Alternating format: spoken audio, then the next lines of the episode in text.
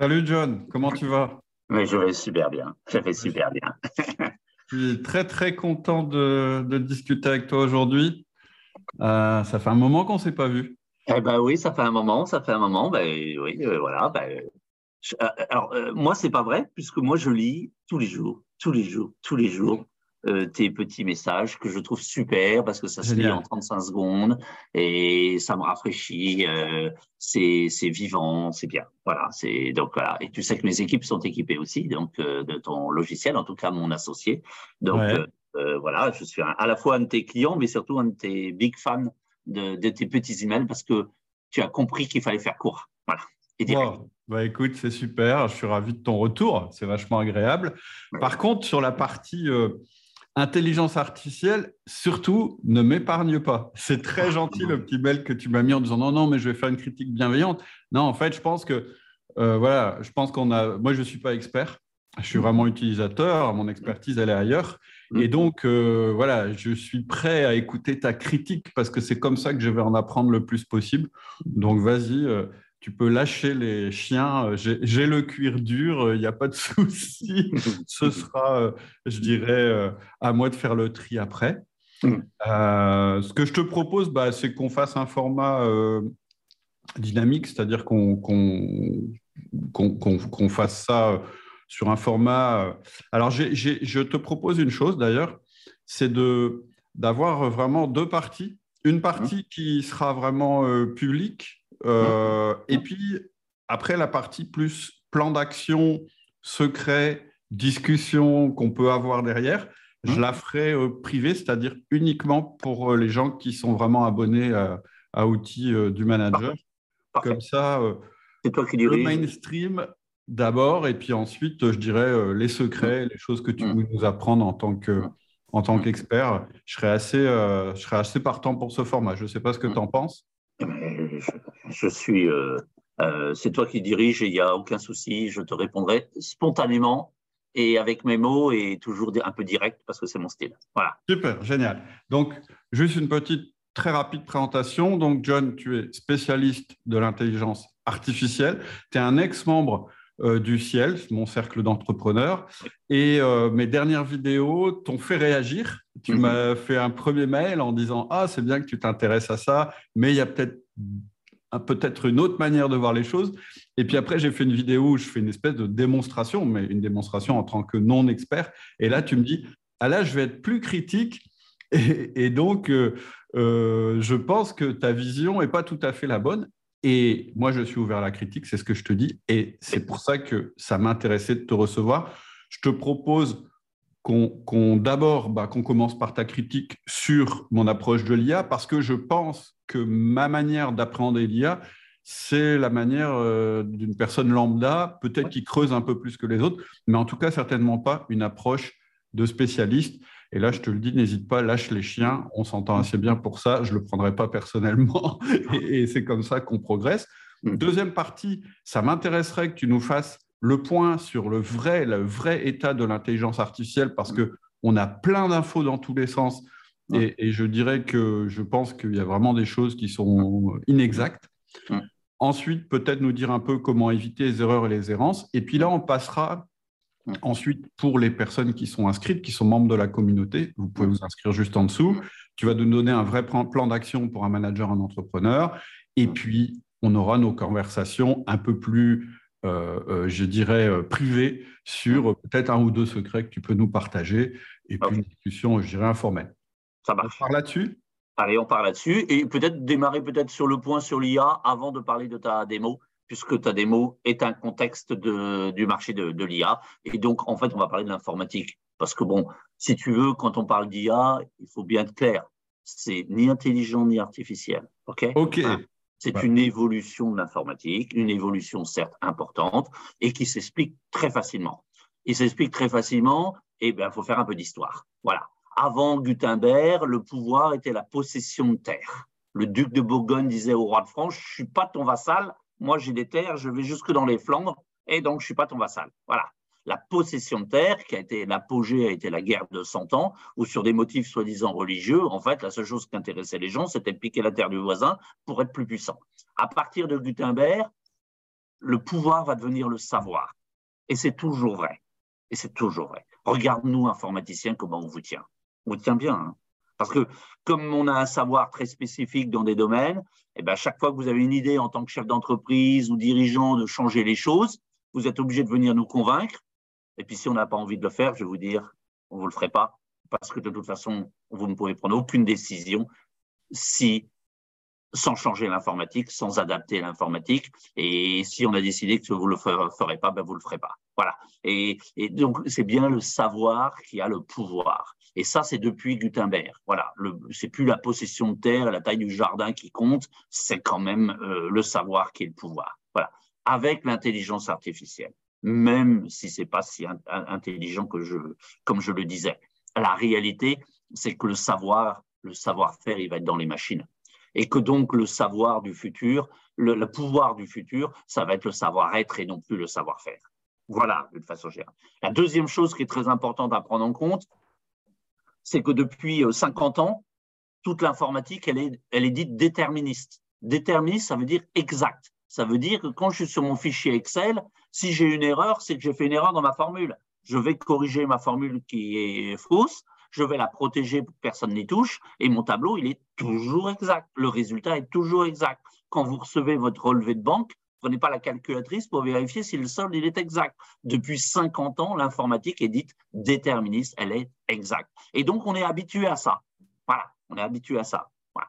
Oui, sauf que depuis qu'il y a l'intelligence artificielle de type machine learning auto-apprentissage en français, et quand on parle d'intelligence artificielle, les gens pensent que ce n'est du reste que l'auto-apprentissage, tellement le travail marketing des Google, Facebook a été remarquable pour arriver à nous intoxiquer. Intelligence artificielle, dans la description de départ, ne parlait même pas d'auto-apprentissage. Donc, c'est vous dire que. Voilà. Mais néanmoins, aujourd'hui, l'appellation intelligence artificielle fait le lien avec l'auto-apprentissage et de type statistique. Et la statistique, si je pousse un petit peu et je fais de la caricature, c'est pas parce que la moyenne des gens a fait ceci qu'il faut faire cela. Hein. Voilà. C'est pas parce que la moyenne des gens qui ont traité ce sujet sur Internet euh, ont dit qu'il fallait marcher sur les mains que je vais marcher sur les mains. Hmm. Donc le problème de la statistique, si je pousse, et en tout cas, il ne faut pas dramatiser, mais si je pousse un peu, bah, c'est le mouton de Panurge. Hein. Il y a 10 hmm. moutons qui sautent, un mouton qui saute la falaise, puis 10, puis 100, puis j'ai plus de troupeau. Hein. Voilà. Mm. Donc, quand je, vois euh, ChatGPT et que tu nous dis, bah, j'ai mis euh, le nom d'un produit qui n'existait pas, il est en train de me le commenter alors qu'il n'existe pas, forcément, si tu veux, ça me fait bondir. et, alors, alors, toi, ça te fait bondir, et en fait, moi, ça me bluffe, parce que je me dis, mais comment il sait bah ça? Oui, mais moi aussi, ça me bluffe. C'est bluffant. C'est bluffant, sauf que, sauf, sauf que la raison pour laquelle d'autres sociétés n'ont pas lancé ChatGPT avant ChatGPT, c'est qu'on a un peu de valeur, quoi. D'accord. On, arrête, quoi. Je dis, tu te rends compte le niveau de fake news et le niveau d'abrutissement vers lequel on va aller. Voilà, c'est ça la réalité. Mais, mais, des technologies comme ça, c'est pas un an, c'est ça fait dix ans qu'on sait faire. Sauf que personne n'a eu le culot d'aller lancer ça dans le public en disant mais mais on ne savait pas faire mieux en qualité, hein. c'était du n'importe quoi. Hein. On ne va pas utiliser de la statistique, ou au moins il faut le dire. Au moins, il faut le dire clairement. Les résultats, ils le disent. Et honnêtement, ils le disent. Ils mettent bien une page de warning avant qui dit bah, les résultats, ils sont faux. Euh, sauf dans les mots, quoi. Sauf que... Ils disent que c'est parce qu'ils sont en bêta, mais ça ne changera rien que la version suivante. Elle va analyser. ouais, ouais. C'est vrai. Sauf que effectivement, ils le mettent et je l'ai vu en fait en creusant après. Et puis parce que j'ai creusé, j'ai fait des petites formations sur le sujet et du coup, j'ai compris qu'en fait, c'était du prédictif, mais du. C'est-à-dire qu'en fait, l'intelligence artificielle essaye de prédire quelle euh, réponse on attend finalement en utilisant le grand nombre pour dire bah, la majorité des gens, ils accepteraient cette... Et du coup, je me suis dit, ah ouais, donc c'est un peu quand même embêtant. Et ce que je voulais dire surtout, c'est qu'effectivement, ça a tellement envahi le paysage euh, médiatique, parce que sur le web, là, c'est la folie, tout le monde en parle dans tous les sens, que la pauvre page qui explique comment on fait, en fait, on ne la lit pas. et, quelque part, je, je, je, je dirais, je dirais que ce n'est pas inintéressant, hmm. parce qu'au moins, on se fait son expérience. Moi, je crois quand même qu'un entrepreneur, un manager, quelqu'un qui a envie euh, euh, de réfléchir, il commence en agissant, en étant bluffé, mais il faut, le truc, c'est de pas en rester là. Il faut ensuite prendre du recul. C'est ce qu'on fait aujourd'hui pour dire ouais, ok, j'ai été bluffé, mais en fait, c'est quoi le truc? Un peu comme un magicien. Tu vois, tu vois un spectacle, le mec te bluffe. Hmm. Tu peux rentrer chez toi et au hmm. prochain spectacle, tu seras à nouveau bluffé. Ou tu peux te dire oh, comment il fait lui quand même? Parce que peut-être que si je comprends comment il fait, ça va m'apporter des choses. Bien sûr, bien sûr. Alors, euh, oui, c'est tout à fait bluffant. Oui, c'est tout à fait intéressant. On ne sait pas tout parce qu'ils n'ont pas dévoilé euh, leur savoir-faire, ils n'ont pas écrit de spécifications. On, soupçonne qu'en fait, il ne comprend même pas ce qu'on dit. Il va chercher sur le web quelqu'un qui aurait dit la même chose. Hmm. Et, en regardant ce qu'il a regardé, les pages qu'il a analysées, ils ont déduit que la réponse, c'est celle-là. Voilà. Hmm. mais on n'en est pas tout à fait certain nous-mêmes. Il y a un très bel article de Yann LeCun, Yann Lequin, on dit en français, hein, Yann Lequin, L-E, et puis plus loin C-U-N, c'est un Français qui est un, qui un Breton, qui a fait l'ENS à Paris et qui après euh, est devenu professeur à New York, dans une université new-yorkaise, puis est le patron de l'intelligence artificielle de Facebook aujourd'hui. Hein, donc c'est un grand, monsieur, hein, voilà, et qui dit bon, en fait c'est pas du tout une nouveauté. Voilà, bon, il y a peut-être de la jalousie là-dedans, il y a peut-être etc. Parce que je trouve que quand même c'est très innovant euh, ce qu'ils font. Simplement, moi, je, n'ai pas, avec le recul, je n'ai pas été bluffé d'aller taper un, produit qui n'existait pas avec une machine qui me répond et qui m'explique les caractéristiques d'un produit qui n'existe pas. Bah, ça me gêne. Voilà. Si vous voulez, voilà. Je pense qu'on est dans un monde aujourd'hui très bien matérialisé par trois études de l'Ipsos qui dit 81% des Français ne croient pas à la vie d'expert. Hein. Et je crois même que tu en as déjà parlé de ça. Oui. Voilà. Et, ce, euh, et ça, c'est marquant parce que euh, on nous parle tous les jours de confiance. On veut que les clients ils aient confiance, ils achètent aux fournisseurs quand ils ont confiance, mais on oublie de dire quelque chose. C'est que ce qui tue la confiance, c'est le mensonge. Et qu'à mm. partir du moment où j'ai des systèmes informatiques qui me racontent n'importe quoi, avec, pas toujours, mais avec une proportion d'erreurs, euh, quand je vais commencer à utiliser ce genre d'outils pour aller écrire à mes clients et que je vais écrire des bêtises, bah, je vais avoir des conséquences juridiques qui vont être importantes et je vais tuer la confiance, mais qui vont me dire mais c'est n'importe quoi. Il nous dit qu'il faut faire ça, qu'il faut faire ça, mais c'est pas du tout ce qu'il faut faire. et, mm-hmm. là, la confiance va s'écrouler et après on va se dire ah ben j'ai du mal à faire mes quotas et j'ai du mal à recruter. Ben oui, bah oui, bah oui. Tu utilises des systèmes statistiques. Il faut savoir que le statistique c'est fait pour trois choses, hein. essentiellement pour euh, faire de la préconisation, de l'étude de tendance. Hein. Je voudrais savoir combien de stocks de médicaments ma pharmacie doit stocker. Eh bien, je vais analyser les chiffres des ventes des trois dernières années ou quatre dernières années et, euh, je vais en déduire qu'il faut acheter ceci ou cela.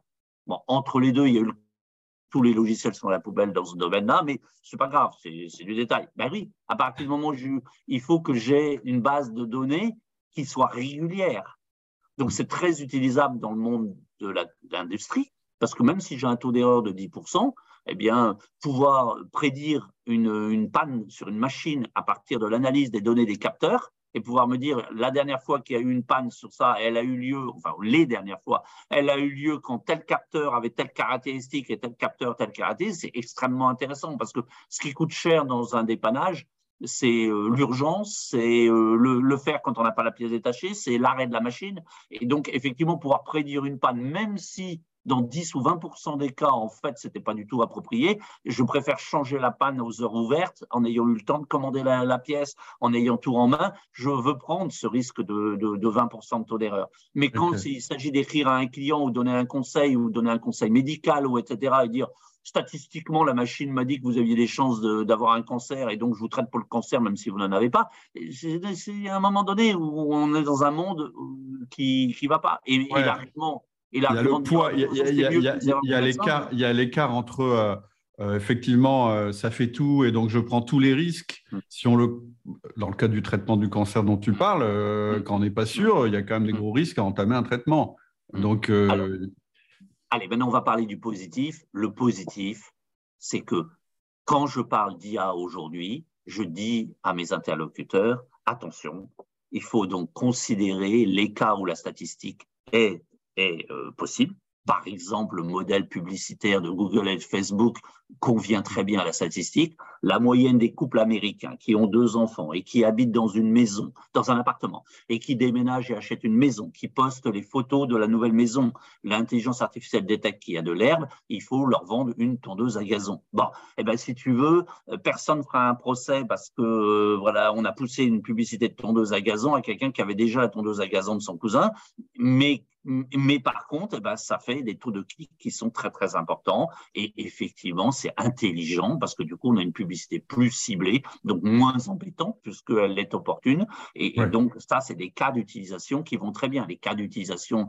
industrielle que je t'ai donné également sur le changement des pièces détachées est très intéressant. En revanche, 90% des problèmes d'une entreprise sont des problèmes de type déterministe. Je m'excuse pour ce terme technique, mais ça veut dire que c'est des problèmes où il faut de l'exactitude. Et l'exactitude, c'est comme Excel. Hein. Allez voir votre comptable et dire maintenant je vais faire ma compta et ce sera plus sur Excel qui est déterministe, ce sera sur un système statistique. Le gars, il lève les bras en l'air, il dit attendez, nous, euh, l'équilibre d'une balance, c'est au centime près, c'est pas, euh, c'est pas de la statistique il faut à ce moment-là aller vers des systèmes qui sont déterministes et effectivement, les systèmes experts en font partie. Euh, les systèmes experts existent depuis 50 ans, mais vous savez, l'auto-apprentipage existe depuis 60 ans. Donc, euh, vous voyez, euh, ils ont fait des progrès considérables. C'est des logiciels qui sont très accessibles en prix. Et, et puis, de l'IA explicable, qui est ce qui arrive. C'est-à-dire que la nouvelle génération d'intelligence artificielle, même d'auto-apprentissage, sera basée sur des systèmes que l'on appelle intelligence artificielle explicable et qui sont des systèmes déterministes parce que 90% des problèmes d'une entreprise doivent se traiter avec des problèmes avec des outils déterministes parce que le besoin est déterministe et non pas statistique. Voilà, c'est la grosse nuance que je veux apporter. Le deuxième point qui est important, c'est que aujourd'hui dans les entreprises, on souffre de quoi? On souffre d'un problème. Le problème, il est de la compétence. Voilà. On souffre un problème de compétence et que et que je ne peux pas être compétent, je ne peux pas conseiller mes clients, je ne peux pas faire mon travail si je n'ai pas posé les bonnes questions. Donc, il faut chercher des systèmes où on va poser des questions. Voilà. Et, ah. je reproche à ChatGPT et à cette démo, bah, on ne pose pas de questions. Exact. En un mot. Exact. Moi, moi, alors ça, exact. Au bout d'un moment, parce que j'ai creusé, je ai donné des infos, des infos, et à un moment, je me suis dit, mais pourquoi c'est moi qui suis obligé de pousser l'info vers l'intelligence pour essayer de la rendre moins banale Et pourquoi c'est pas elle qui au départ me poserait pas ces questions-là finalement? Ça me paraissait pas compliqué que ce soit plutôt elle qui me pose des infos, mais pour ça il faut qu'elle soit spécialiste quand même pour poser les bonnes questions. Sinon, eh ben, oui, oui, mais, mais dans nos entreprises on est spécialiste. En, en un mot, tu as raison. L'informatique depuis 50 ans est une informatique où le, ce que l'on appelle qu'on ose appeler dialogue, n'est qu'en fait du monologue, monologue bidirectionnel. C'est toujours l'être humain qui pose la question à son logiciel et c'est toujours la machine qui répond, mais c'est jamais la, machine qui pose des questions, que ce soit sur Excel, que ce soit sur... Et c'est pour ça que, si tu veux, l'augmentation de la productivité des êtres humains avec les ordinateurs en général n'est que de 14%. Voilà, dans le monde en tout cas, des ce qu'on appelle knowledge workers en anglais, c'est-à-dire des travailleurs du savoir. On n'a eu que 14% d'augmentation de la productivité en 30 ans, 40 ans. Et, bah, pour une part, parce qu'il y a beaucoup d'outils que l'on pensait extraordinaires, bah, les emails, je veux dire, par exemple, et qui au départ étaient un gain de temps et sont devenus une perte de temps.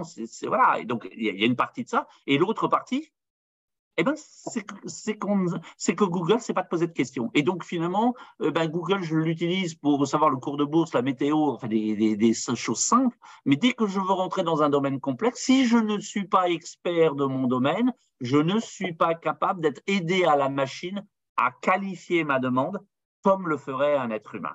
Ah, ça c'est intéressant parce que en même temps, ça démontre tous les gens qui se posent des questions en se disant mais qu'est-ce qui va m'arriver? C'est la bonne nouvelle quand même que tu viens de donner, c'est que plus on est expert, plus nous on s'est posé les bonnes questions, plus on est capable peut-être d'utiliser intelligemment l'intelligence artificielle qui est en fait finalement pas intelligente à notre place. Absolument. Mais qui nous assiste là où on a besoin de volume, de, de quantitatif, de données, de, de, choses comme ça peut-être. Voilà. Et tu sais, on parle d'Einstein, d'Albert Einstein, et on parle de la relativité. Mais il avait un deuxième domaine qui est extrêmement intéressant. il était passionné par le fait que les gens intelligents étaient ceux qui posaient les bonnes questions. Ouais. Voilà. Et il le disait, donnez-moi un exercice où ma vie est en jeu et donnez-moi une heure pour résoudre une équation mathématique. Je vais pendant 55 minutes me demander si je me pose les bonnes questions et 5 minutes à résoudre l'équation. Hum, hum. Et on passe notre vie à pas suffisamment passer de temps à se poser des questions. J'ai rencontré des très grands managers dans ma vie, des Français qui dirigeaient 500 000 personnes. Le hasard de la vie, rien de particulier. Et, et je les voyais, comment ils manageaient leurs gens. Jamais ils ne leur disaient ce qu'il fallait faire. Mm. Toujours, ils revenaient sur un point, ils leur posaient des questions. Mm. Ils voulaient que les tirer vers le haut. Et les Mm. tirer vers le haut, c'est pas leur dire ce qu'il faut faire. Les tirer vers le haut, c'est leur poser des questions. Et les, les influencer, comme tu le dis très bien, le mot influencer n'est pas choquant, pas du tout. On, on est là, on est leur boss, hein. on est là pour les influencer. Et les influencer par la question, et c'est par le questionnement que les gens trouvent la solution. Et comme ils l'ont trouvé, ils y ont réfléchi, ils ont enrichi leur base de connaissances euh, dans leur cerveau, et ils sont capables de répliquer la même logique de raisonnement dans des situations qui sont presque similaires. Et donc, on délègue bien. Mm. L'avenir du manager, c'est celui qui pose des bonnes questions. Et donc, il nous faut des systèmes experts, il nous faut, pardon, des, des, des- de l'informatique de demain sera une informatique qui nous aidera à nous poser des bonnes questions. Ok. Euh, J'ai une question, justement. Ça tombe bien. Euh, donc, il faut être un bon expert pour poser les bonnes questions. Sinon, on ne pose pas les questions adéquates. Mais juste avant, tu nous as dit, attention, l'intelligence artificielle, il faut qu'on comprenne comment elle fonctionne, elle est sur de la statistique, etc. Et donc, voilà, je suis expert d'un domaine, je commence à poser des questions à ChatGPT en lui, en sachant que ChatGPT va aller chercher le, pas forcément les informations les plus, euh, comment on va dire, euh, euh, il va aller chercher les informations les plus redondantes dans le domaine où, je l'interroge. Mais comment j'évalue? Parce que moi, en fait, en tant que personne qui pose des questions, j'ai plutôt envie de poser des questions à un expert du domaine qui m'intéresse. Mmh. Qu'est-ce qui me dit que ChatGPT est expert du domaine qui m'intéresse? En réalité, c'est tellement général ce qu'il propose que finalement, et je m'en suis rendu compte hein, en creusant un peu, en disant, moi je me suis amusé à lui demander de me faire des argumentaires sur des choses que je maîtrise très, très, très bien. Et en fait, à chaque fois qu'il m'a fait une réponse, je me suis dit, non, mais je ne prends pas. Là, je suis en train de parler comme 90% des gens qui Mmh. parlent de mon sujet. Ouais. Mais ce n'est pas ça qui intéresse les gens. Qu'est-ce qu'ils veulent, les gens qui nous écoutent? Ils veulent Oui. du particulier, de l'exclusif, quelque chose qui va les aider là où personne n'a réussi à les aider avant, parce que justement, le grand nombre ne sait pas comment on fait là-dessus. Ouais. Donc, comment on fait? Moi, moi, du coup, je me dis, OK, mais donc, du coup, bon, bah, à quoi ça me sert, en fait, d'avoir passé du temps avec ChatGPT pour que finalement, il me dise ce que je sais déjà, euh, peut-être formulé différemment, mais me le- quand même. euh, euh, alors après, j'ai pensé à une autre, une- un autre angle, c'est de lui dire, mais non, je ne vais pas lui demander de me dire ce que je sais déjà, finalement. Mm. Je vais lui dire comment je pourrais le dire au plus grand nombre pour, ce que, pour, pour que ça leur parle. Oui. Et là, j'ai eu des trucs intéressants, parce que Voilà. tu vois, tu peux dire, bah, en fait, je voudrais m'adresser à quelqu'un qui représente 90% de la population Mm. et euh, qui est dans telle situation, on appelle ça un avatar, et mon angle, c'est ça. Mm. Et, et- et- et du coup, c'est comme si j'avais une interaction avec, enfin, j'avais l'impression d'avoir une interaction avec les gens qui représentent 90% des gens à qui je m'adresse. C'est le truc que j'ai trouvé à peu près pas mal, sans qu'il Oui. soit euh, top, parce qu'encore une fois, c'est généraliste comme approche. Donc, c'est Oui, pas. c'est un bon brouillon. Mais c'est un très bon brouillon. Ouais. En un mot, on va aller dans un monde où on va avoir deux grandes catégories d'outils. Je l'ai dit tout à l'heure, l'intelligence artificielle, la grande innovation d'intelligence artificielle, c'est pour ça qu'on peut la comparer à l'imprimerie en termes d'impact, donc beaucoup plus que l'Internet, c'est que euh, euh, ce qu'a fait l'imprimerie, c'était qu'elle a démocratisé l'accès au savoir et à la connaissance, hein, Ouais. parce que les gens, ont, au début, savaient lire, ils ne savaient pas écrire, hein, du reste, ils ne savaient que lire, et que c'était en latin. Et qu'on n'avait qu'une seule langue dans toute l'Europe. Donc, ça a permis un, un, essor considérable du, de, de, l'accès au savoir. Un livre valait environ, à l'époque de Gutenberg, 250 euh, euh, euros, à peu près l'équivalent de 250 euros. Donc, c'est pas négligeable. C'était plus les bourgeois, hein, très clairement. Voilà. Mais, mais les gens n'ont pas appris à écrire, ils ont appris à lire et ça leur suffisait. C'est le partage euh, du savoir. Avec l'intelligence artificielle, on va mettre le savoir et le savoir-faire dans les machines, ce qui va changer. Et donc, on va avoir deux catégories. Les chatbots d'un côté, ou les moteurs de recherche, où là, je n'ai aucun savoir. J'ai juste une base de savoir et de connaissances qui est plus ou moins reformalisée dans le cas de ChatGPT, puisque je peux euh, lui redemander de travailler avec tel biais ou tel biais ou telle façon de voir les choses. Donc ça, c'est Et puis, on va avoir les cobots. Ça va s'appeler des cobots. Cobo, collaborative robot, c'est un terme qui vient de l'industrie, mais qui existe aussi dans, le monde du conseil. Hmm. Et aux États-Unis, qui est en train de percer considérablement. Hmm. C'est-à-dire, là, je mets le savoir de la personne, hmm. et, une fois que j'ai le savoir d'un expert, eh bien, je vais utiliser, en fait, cet expert qui va, même s'il a digitalisé et que c'est pas lui physiquement, c'est lui qui va venir me poser des questions, qui va m'aider à trouver la bonne solution. Et c'est le monde vers lequel on va. Mais vous voyez qu'on est au début de l'intelligence artificielle, puisque ce n'est pas encore courant. Mais ce qui compte et ce qui va compter pour les PME, hein, c'est d'industrialiser le conseil. Les gens qui vont devenir immensément riches, pas que l'argent, immensément euh, influents dans le monde, sont les gens qui vont être les premiers à digitaliser le conseil. Voilà. À être capable, le conseil, c'est quoi? C'est je prends, je raisonne, j'applique des règles de mon métier sur le contexte d'un client. Et je communique avec lui. Et je communique avec lui. Sur GPT, ce qui est bluffant, c'est la partie communication. Ce qui manque, c'est un moteur de raisonnement au-dessus qui est capable de me poser des questions intelligentes et en fonction des réponses, de me donner une réponse intelligente qui est un véritable résumé de situation comme ils savent le faire, mais aller plus loin, un diagnostic, comme tu m'as dit ça et ça, je te déconseille de faire ça, et des recommandations argumentées, comme vous m'avez dit ceci et ceci et cela, je vous conseille d'essayer cette solution pour telle raison et telle raison. Ça, c'est hyper intéressant. Ça, ça j'ai vraiment des questions plus précises à te poser, peut-être dans la partie privée, parce que pour mon business, il y a des trucs qui vont m'intéresser. Mais, pardon, je me suis mis sur euh, une liste d'attente sur une intelligence, en fait, mmh. euh, qui est spécifique à au métier que je fais, euh, je parle de mon métier outil du manager, je ne parle pas de l'autre métier, parce que là, j'ai d'autres questions plus précises sur les approvisionnements, etc., etc., qu'on pourra voir après. Mais je me suis mis quand même dans un, dans un truc. Alors, c'est très, très bien fait. C'est qu'au début, ils te disent que tu vas avoir accès à une intelligence qui va te permettre de faire ça. Et à la fin, en fait, finalement, ils te mettent sur une waiting list. Donc, à mon avis, il n'y a rien de développé. Ils veulent juste savoir, ils sont en train de tester le marché. Et donc, le truc, la théorie du truc, c'est il te pose des questions. Donc là, as comme si quelqu'un te posait des questions dans ton domaine et tu réponds et il te pose, il te pose, il te pose, pour en fait créer une IA qui, qui est ton, que tu as éduqué en fait finalement. Et cette IA, tu vas l'utiliser potentiellement pour qu'elle réponde à tes clients quand c'est du niveau qu'elle peut résoudre. Et elle escaladera vers toi si jamais elle n'arrive pas à résoudre. Si le client continue à lui dire non, euh, je n'aime pas cette réponse, pourtant, etc., euh, etc. Mm. Là, je me suis dit, OK, là, on est dans un truc.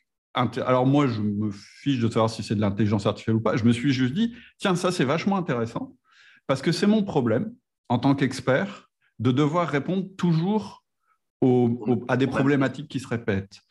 Et j'ai développé une expertise là-dedans, mais finalement, elle n'est pas, euh, comment je vais dire, là où je ferais le meilleur usage de mon expertise, de mon capital confiance et de mon expérience, ce mmh. sont avec des problèmes plus complexes. Oui, bien sûr. Et donc, ça me débarrasse, sans, être péjoratif, mmh. des problèmes, je dirais, euh, classico-classiques. Et ça me permet, quand il y a d'autres problèmes que je ne connaissais pas, que l'intelligence me dit ça, j'arrive pas à le résoudre, Cédric. Comment ça se fait? Et là, là, je me dis ah, c'est là que je vais pouvoir euh, enrichir mon expertise grâce au filtre qui a été fait par l'IA.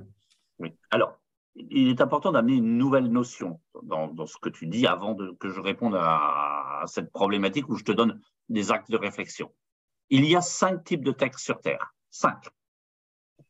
Premier type de texte, c'est de l'information. Aujourd'hui, euh, euh, à Marseille, euh, il pleut et il fait telle, température. C'est de l'information. Trop d'informations tue l'information. Les gens ne veulent plus l'information. Ok, exact. Quand, je lis les échos et je dialogue avec les gens des échos, ils ont même un problème, c'est qu'il y a des gens qui payent l'abonnement annuel et ne lisent plus que le samedi matin le résumé de la semaine. Moi, par exemple. Ben ben moi aussi. en fait, moi, j'aurais voulu ma newsletter à moi sur ce qui ben. m'intéresse. Oui. Mais ah, tu vas voir, de devoir me taper le journal parce qu'il est quand même volumineux. Mm. Tu, vas, tu vas voir que tu vas vouloir plus que ça. Le deuxième type de texte, c'est le savoir.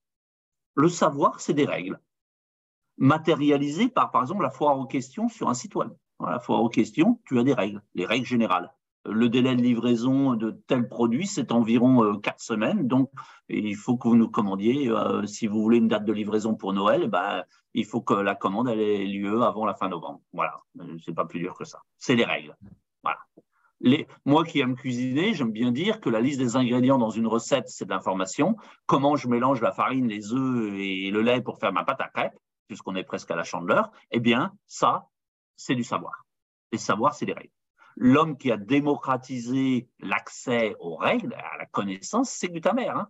C'est la, croissance économique de la période de la Renaissance est la plus longue période de croissance économique consécutive que l'Europe n'a jamais connue. 150 ans sans crise, peu de croissance économique en tout cas que de croissance économique. Et, cette croissance économique, elle a été lue au fait que dans les livres, eh ben, il y a plein de recettes.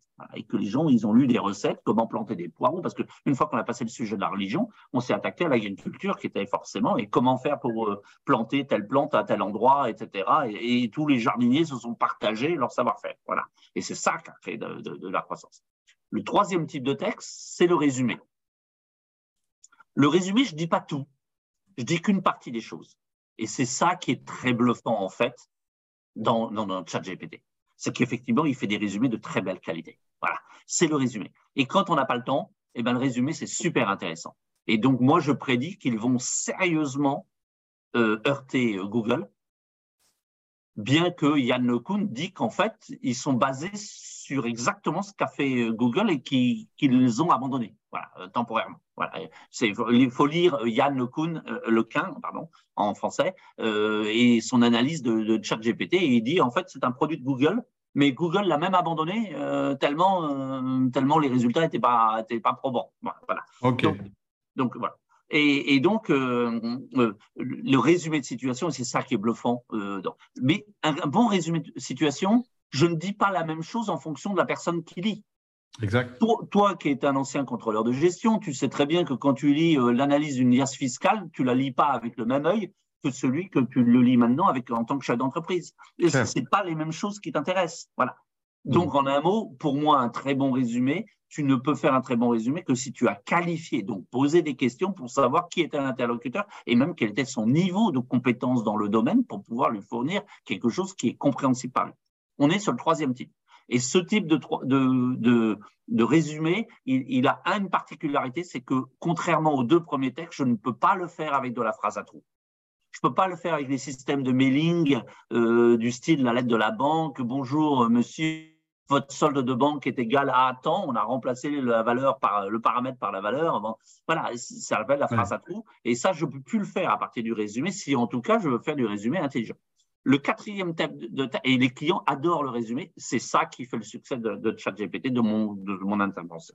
Alors que sur Google, je suis obligé de lire des quantités de documents et, j'abandonne parce que j'ai pas le temps. Le, le, quatrième point, euh, quatrième type de texte, c'est le diagnostic. Les gens aiment qu'on leur fasse un diagnostic.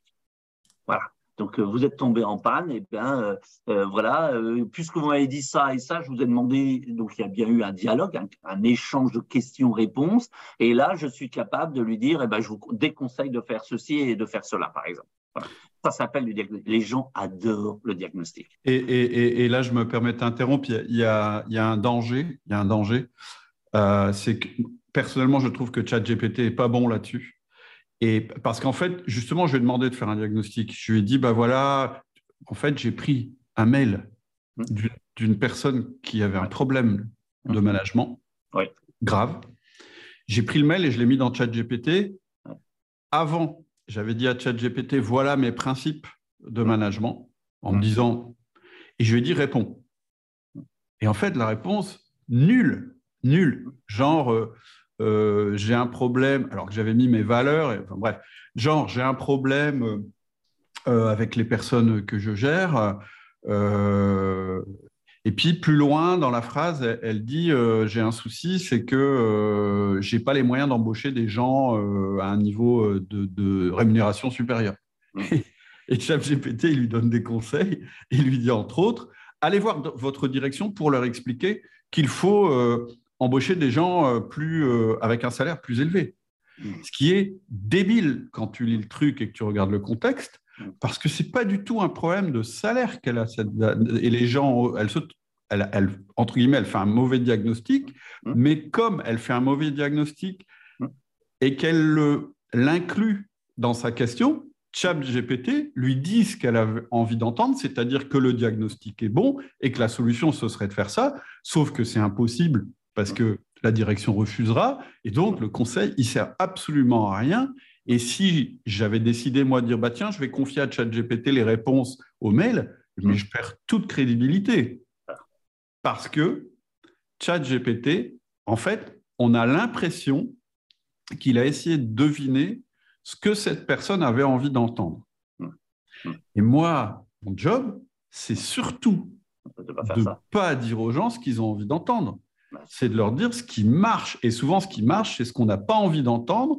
Et la question, c'est de dire comment je fais pour que, euh, même si ce n'est pas ce qu'ils ont envie d'entendre, je leur donne une méthode pour qu'ils y réussissent quand même, parce qu'ils n'ont pas la méthode. C'est exactement ce que je t'ai dit en début d'interview, quand je t'ai dit, surtout, ne me ménage pas, Mm. parce que je ne veux pas que tu me dises ce que j'ai envie d'entendre. Je veux que tu me dises ce qui va me faire avancer, progresser, mais que tu me donnes aussi tes recettes, parce que sans recettes, tu vas juste va me traumatiser je ne saurais pas avancer plus loin. Voilà, excuse-moi pour l'interruption qui est assez non, longue. non, non. Et donc, pour répondre à ta question de tout à l'heure, si tu vas vers des outils pour essayer d'industrialiser euh, donc tes réponses, euh, il faut que, un, tu sois sur des déterministes et il faut qu'il y ait un questionnement. Et il faut être sûr, surtout, que plus de 50% du texte que tu produis soit dans la catégorie résumé, diagnostic ou recommandation. Parce que c'est ce que les gens veulent. Les gens veulent parler à un expert. Et parler à un expert, il ne leur dit pas du savoir, il ne leur dit pas du, de, de il leur donne pas d'information. Il leur donne de la réponse qui est contextuelle à, à leur problématique. Exact. Ce Le que j'appelle du diagnostic et précis de la qui va aller décoincer, en fait. Le truc qui va te sortir de l'ornière. Oui. Alors, si j'ai bien compris, premier euh, type de texte, les informations, Premier type de texte, les informations. Deuxième type de texte, le les savoir. le savoir. Donc, et donc, donc les règles, parce que le savoir, c'est des règles, absolument. C'est comment faire, hein, le- pour être euh, le plus simple, je dirais. Une règle, c'est quoi Ou un savoir, c'est quoi C'est comment faire. Voilà. Donc, c'est une règle. C'est une règle, mais générique. Le comment faire, il est générique. Oui. Oui, il n'est pas adapté forcément. Le troisième type de texte, trois résumés, et les gens aiment les résumés. quatre diagnostics Diagnostic, une- c'est une relation de cause à effet. hein, voilà. et, et cinq recommandations. Argumenter. Arguments. Treize. Argumenter. C'est la recommandation, mais argumenter.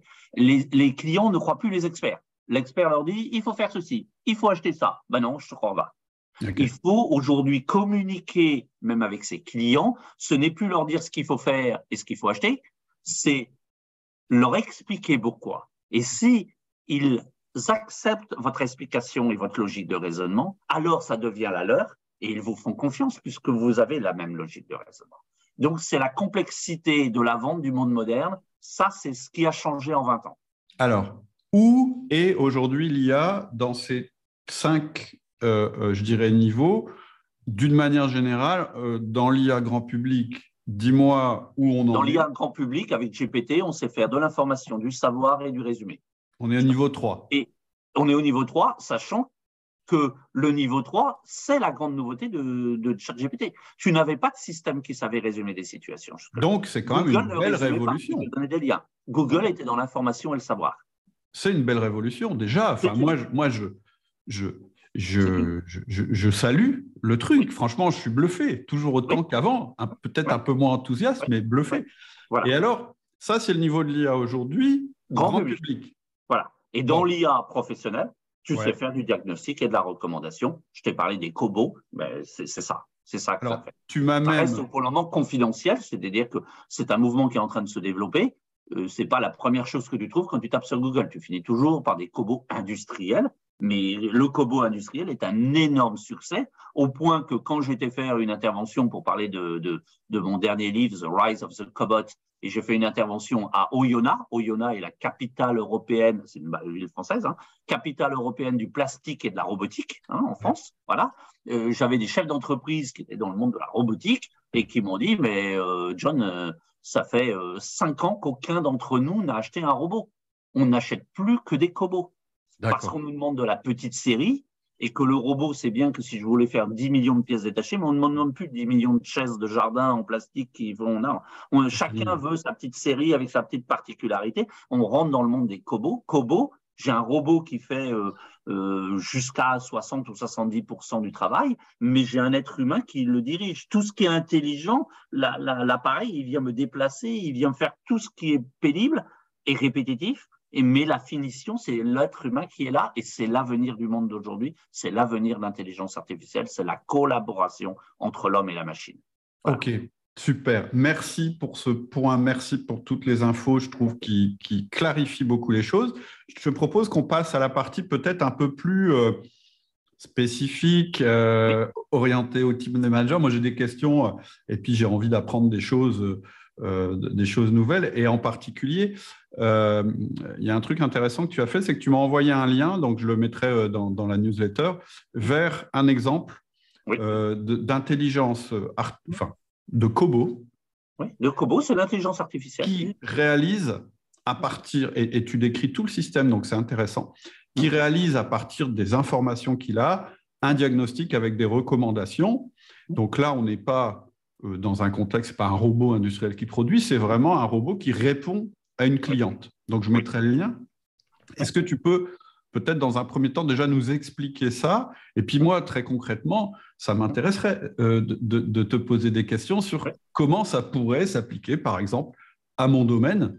Peut-être ça peut pas, peut-être ça peut. Voilà, j'ai des questions de ce style-là à te poser. Si tu, as encore, si tu as encore le temps.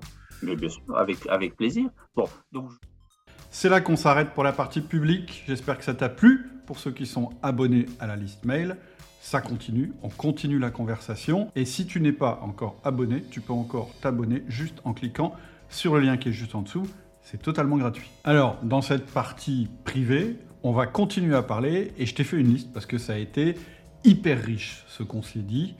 On va commencer par qui va gagner le plus d'argent avec l'IA et tu vas voir que la réponse va t'étonner. On va voir comment le cobot a complètement révolutionné l'industrie de la production et comment il va en faire autant avec le conseil. On va te dire ce que tu dois commencer à faire maintenant pour préparer l'avenir. Si tu le fais pas maintenant, tu es mort à terme. Tu ne rattraperas jamais le retard. On se demandera quel est le parfait plan d'action pour un entrepreneur ou pour un manager. On verra à quel employé tu dois demander de le faire et tu verras que ça n'est sûrement pas un millénial. On verra les cinq choses que l'IA doit absolument comprendre pour être efficace. Si tu ne lui dis pas ces choses-là, elle sera idiote comme chat GPT. On verra pourquoi ChatGPT m'a donné une réponse absurde quand je lui ai proposé d'aider une cliente. On prendra un cas concret de la prédiction des ventes et des achats pour une entreprise de distribution, la mienne, et on verra comment une mauvaise intelligence artificielle peut amplifier les erreurs au lieu de les corriger. On te dira ce qu'il faut faire si tu n'as pas commencé à collecter les données, parce que si tu n'as pas de données pour l'intelligence artificielle, tu es potentiellement mort de mou. On a trouvé une solution simple avec John et donc on va te la proposer. Et tu verras, et c'est le plus important, que tout cela est énormément porteur d'espoir, que ce soit pour les chefs d'entreprise, pour les managers ou pour les employés humains de leurs entreprises. Et ça, pour moi, c'était ultra important. D'ailleurs, on va finir sur une réflexion philosophique avec John sur le sens de la vie du manager et à travers ça, ce que tu dois absolument faire si tu veux rester utile pour ton entreprise. John a côtoyé des très grands patrons américains et il en a tiré une règle assez intéressante qu'on t'a gardée pour la fin. Si tu veux avoir accès à tout ça, c'est le lien juste en dessous. Je te dis à très bientôt.